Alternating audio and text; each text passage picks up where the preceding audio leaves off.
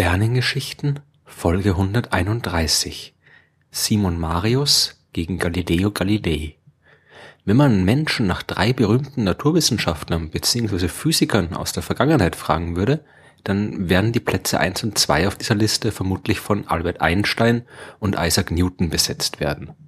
Die Chancen stehen aber gut, dass auf Platz 3 der Name Galileo Galilei landen würde. Der Italiener gehört zu den berühmtesten Wissenschaftlern der letzten Jahrhunderte und das völlig zu Recht.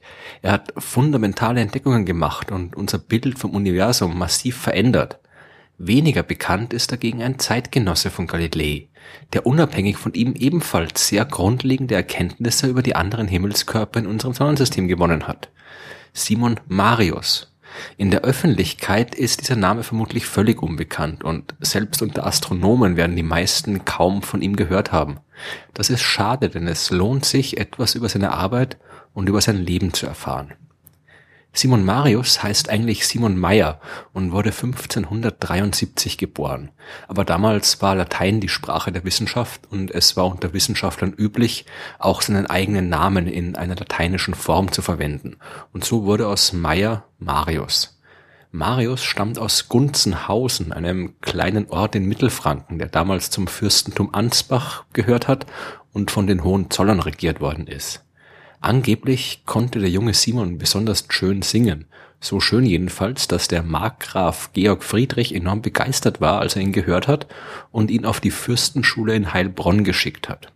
Dort hat er dann von 1586 bis 1601 studiert und wurde allerdings kein berühmter Sänger.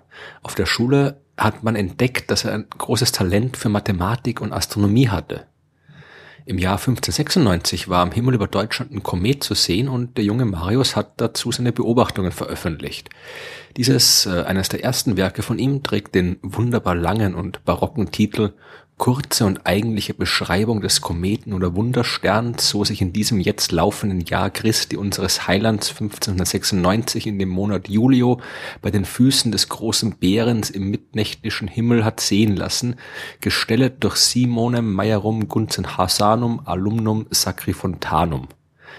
Das Buch ist voll mit aus heutiger Sicht eher unwissenschaftlichen astrologischen Spekulationen über die Natur der Kometen oder beschreibt angeblich wundersame Zeichen und böse Omen, enthält aber auch ein paar konkrete Beobachtungen über Helligkeit, Farbe und Größe des Kometen.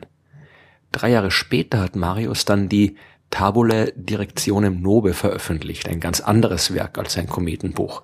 Hier handelt es sich um eine lange Liste astronomischer Daten, die zur Beobachtung der Planeten des Sonnensystems nötig waren. Beide Bücher haben ihm aber immerhin so viel Bekanntheit eingebracht, dass er 1601 zum Hofmathematiker des Fürstentums Ansbach ernannt worden ist. Im gleichen Jahr hat Marius auch eine Reise nach Prag unternommen, wo er mit dem berühmten Astronom Tycho Brahe arbeiten und neue Beobachtungstechniken lernen wollte. Brahe ist aber schon kurz nach Marius Ankunft in Prag gestorben und darum ist er weiter nach Padua gereist, wo er bis 1605 Medizin studiert hat und Arzt geworden ist. In Padua hat er mit Sicherheit auch Galileo Galilei getroffen und äh, es ist gut möglich, dass die beiden auch gemeinsam gearbeitet haben und sich über Astronomie ausgetauscht haben. Zum Beispiel über die Beobachtung des Kometen, der im Jahr 1604 sichtbar war. 1606 ist Marius dann wieder zurück nach Deutschland gegangen und hat in Ansbach gelebt, wo er seinen Job als Hofmathematiker wieder aufgenommen hat. Er war aber kein Mathematiker im heutigen Sinn. Im Wesentlichen hat er am Fürstenhof die Rolle eines Astrologen eingenommen, der regelmäßig Prognosen über die Zukunft angestellt hat. Dazu waren aber umfassende mathematische Kenntnisse nötig, denn im Gegensatz zu heute gab es damals keine Computerprogramme, die den Astrologen die händische Berechnung der Planetenpositionen abnehmen konnten. Wer Astrologie betreiben wollte, der musste sich zwangsläufig auch sehr intensiv und genau mit der Mathematik auskennen. Im Jahr 1609 hat sich die astronomische Forschung dann aber fundamental geändert. Denn da stand den Astronomen das erste Mal in der Geschichte ein Instrument zur Verfügung, mit dem sie mehr sehen konnten als mit ihren eigenen Augen. In all den Jahrhunderten und Jahrtausenden davor ist ihnen nichts anderes übrig geblieben, als selbst in der Nacht zum Himmel zu schauen und das aufzuschreiben, was sie doch gesehen haben. Natürlich gab es damals auch schon Hilfsmittel, mit denen sie zum Beispiel die Positionen von Sternen und Planeten messen konnten. Aber sie konnten eben nur das messen, was ihre eigenen Augen sehen konnten. Und das Auge ist ein sehr kleines optisches Instrument und kann nur eine geringe Menge an Licht sammeln. Dann aber ist in den Niederlanden das Teleskop erfunden worden. Es war ganz vereinfacht gesagt ein künstliches und vor allem ein größeres Auge. Ein Auge, mit dem man jetzt mehr sehen konnte und mit dem die Astronomen all das sehen konnten, was sie bisher verpasst haben. Zu Beginn des 17. Jahrhunderts gab es aber kaum jemanden, der damit auch tatsächlich den Himmel beobachtet hat. Galileo Galilei gilt heute als der erste Wissenschaftler, der das Teleskop zur astronomischen Forschung eingesetzt hat. Und seine Entdeckungen aus dem Jahr 1609 und äh, dem Jahr 1610 demonstrieren eindrucksvoll, wie mächtig dieses neue Instrument war. Galilei hat zum Beispiel das erste Mal die Phasen der Venus beobachtet. So wie beim Mond ist von der Erde aus gesehen auch die Venus nicht immer voll von der Sonne beleuchtet.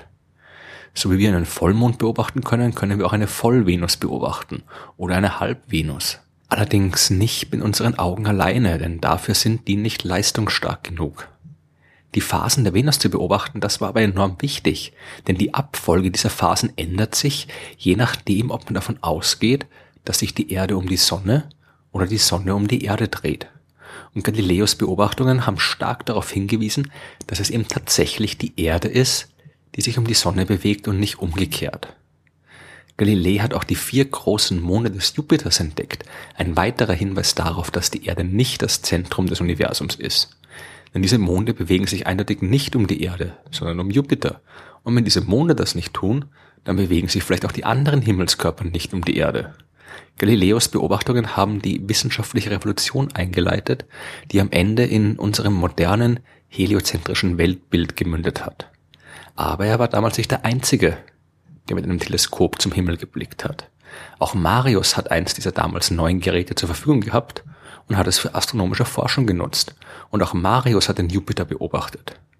In seinem Buch Mundus Jovialis, das im Jahr 1614 erschien, hat er verkündet, selbst die Monde des Jupiters entdeckt zu haben, und zwar am 29. Dezember 1609. Als Galileo Galilei davon erfahren hat, war er ein bisschen verärgert. Er hat die Monde des Jupiters am 7. Januar 1610 entdeckt und Marius wäre demnach der Erste gewesen. Galilei hat vermutet, dass Marius seine Beobachtungen einfach gestohlen und dass seinem eigenen Namen mit einem früheren Datum versehen veröffentlicht hat, um als eigentlicher Entdecker zu gelten. Und diese Vermutung war nicht ganz aus der Luft gegriffen, denn früher schon hat ein Schüler von Marius eine Arbeit von Galilei unter seinem eigenen Namen veröffentlicht und es war unklar, ob Marius da beteiligt war oder nicht. In diesem Fall war Simon Marius aber wirklich unschuldig. Und der Streit um die Priorität löst sich auf, wenn man genau auf die beiden Entdeckungsdaten blickt.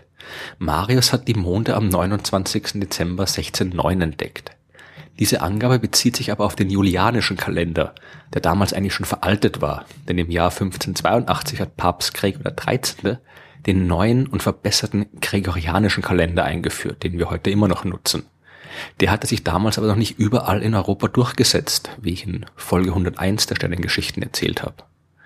Galileo dagegen hat den neuen Kalender schon genutzt und rechnet man beide Angaben in den gregorianischen Kalender um, dann machte Galileo Galilei seine Entdeckung am 7. Januar 1610 und Marius stellte seine Beobachtungen am 8. Januar 1610 an, also einen Tag später. Galilei war wirklich der Erste, der die Jupitermonde entdeckt hat.